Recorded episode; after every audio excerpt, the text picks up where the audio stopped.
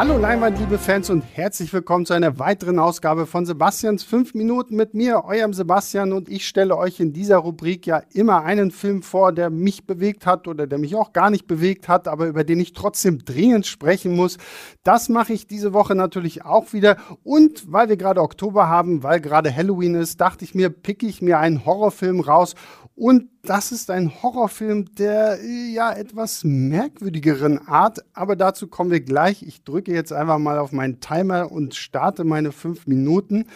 Der Film, um den es heute gehen soll, heißt Malignant, ist von niemand Geringerem als Regisseur James Wan, der ja den Saw-Film gemacht hat, der ja auch die Conjuring-Filme gemacht hat, allerdings nicht mehr den dritten Teil. Und hier frage ich mich so ein bisschen, okay, hat er statt den dritten Teil einfach Malignant gemacht, weil er sich gesagt hat, okay, ich muss unbedingt trotzdem noch einen Horrorfilm machen?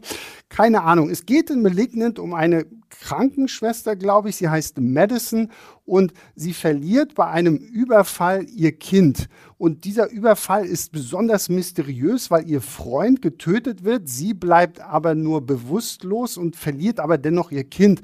Und später nach diesem Überfall hat sie auf einmal merkwürdige Visionen, wie irgendein unbekannter Mörder andere Menschen umbringt. Und diese Menschen haben auch irgendwas mit Madison zu tun. Das hat irgendwas mit ihrer mysteriösen Vergangenheit zu tun, was aber wir als Zuschauer und selbst Madison noch nicht so wirklich weiß, was dann erst im weiteren Verlauf aufgelöst wird.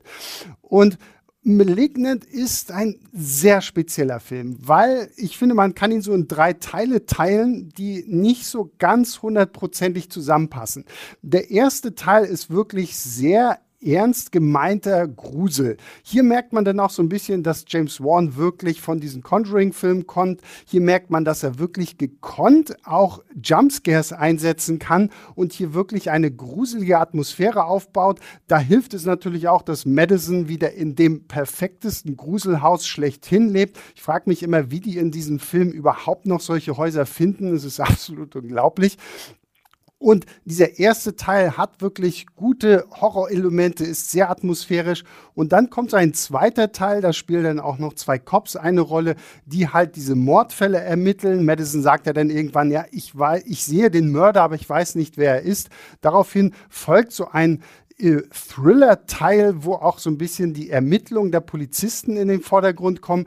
Da gibt es dann viele Morde, die extrem brutal in Szene gesetzt sind, aber so die ganzen Erklärungen, die kommen, sind alle so ein bisschen lahm. Und die Geschichte, die sich dann auftut, ist eigentlich relativ offensichtlich, weil dieser Film mit einer Anfangssequenz beginnt, die so 20 Jahre vorher spielt. Und wenn man hier so eins und eins schnell zusammenreimen kann, weiß man eigentlich auch schon, wie dieser Film letztendlich ausgehen wird. Zumindest kennt man denn schon sehr gut die Richtung. Und das fand ich ein bisschen schade, weil dieser Film hält sich für so wahnsinnig schlau, ist es aber eigentlich nicht. Und deswegen war der große Plot-Twist im dritten Teil dieses Films dann gar nicht so weltbewegend. Er zeigt aber dennoch, dass James Wan offensichtlich ein Name ist, dem Produzenten vertrauen, weil wenn ich diesen Vorschlag gemacht hätte, hätte man mich wahrscheinlich ausgelacht. Äh, wenn ein James Wan mit so einem Plot-Twist kommt, sagen alle, okay, krass, ja, das musst du unbedingt als Film machen.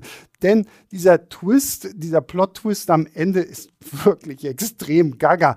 Gleichzeitig merkt man in diesem dritten Teil, in diesem letzten Drittel, in diesem großen Finale aber auch, dass der Film jetzt aufhört, sich zu ernst zu nehmen. Es wird mega brutal, es wird teilweise echt trashig und auch sehr lustig.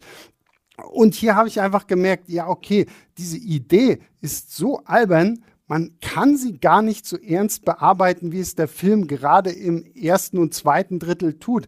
Wenn man das Ganze wirklich ein bisschen mehr als Komödie gesehen hätte, da ein bisschen mehr Humor von vornherein schon reingebracht hätte, dann glaube ich, hätte ich mit dem Film anders umgehen können, weil so bekommt man erst einen ernsten Horrorfilm, dann bekommt man so einen mittelmäßigen Thriller und am Ende wird es halt auf einmal so eine absolute Trash-Perle. Und ich weiß auch nach wie vor so gar nicht, soll ich den Film jetzt gut finden, soll ich ihn schlecht finden, soll ich ihn mittelmäßig finden. Der ist mit einer guten Idee beseelt, die auch fantastisch in ihren Einzelteilen umgesetzt wird. Gerade die Action und die Brutalität, das ist hier wirklich äh, sehr, sehr unterhaltsam, gerade auch für alle Gore-Fans da draußen. Aber gerade auch die Identität des Killers und wie mit ihm umgegangen wird, ist halt schon wirklich sehr, sehr albern. Also darauf muss man sich einfach einstellen, wenn man Malignant wirklich guckt.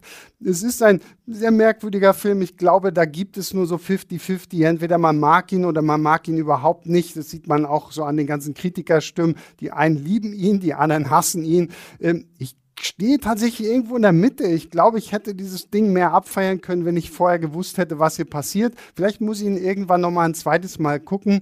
Ähm, auf jeden Fall, Malignant seid so ein bisschen vorgewarnt worden. Es ist nicht das, was es eigentlich zu sein scheint. Und damit sind meine fünf Minuten auch vorbei. Äh, ich hoffe, ich habe euch weiterhelfen können, wahrscheinlich nicht unbedingt. Ja, und damit äh, verabschiede ich mich. Wir hören uns natürlich wieder in der regulären Leinwandliebe Podcast Folge am Donnerstag. Ich wünsche euch weiterhin ganz viel Spaß beim Filme gucken. Wir hören uns nächste Woche wieder. Bis dahin, macht's gut. Ciao, ciao.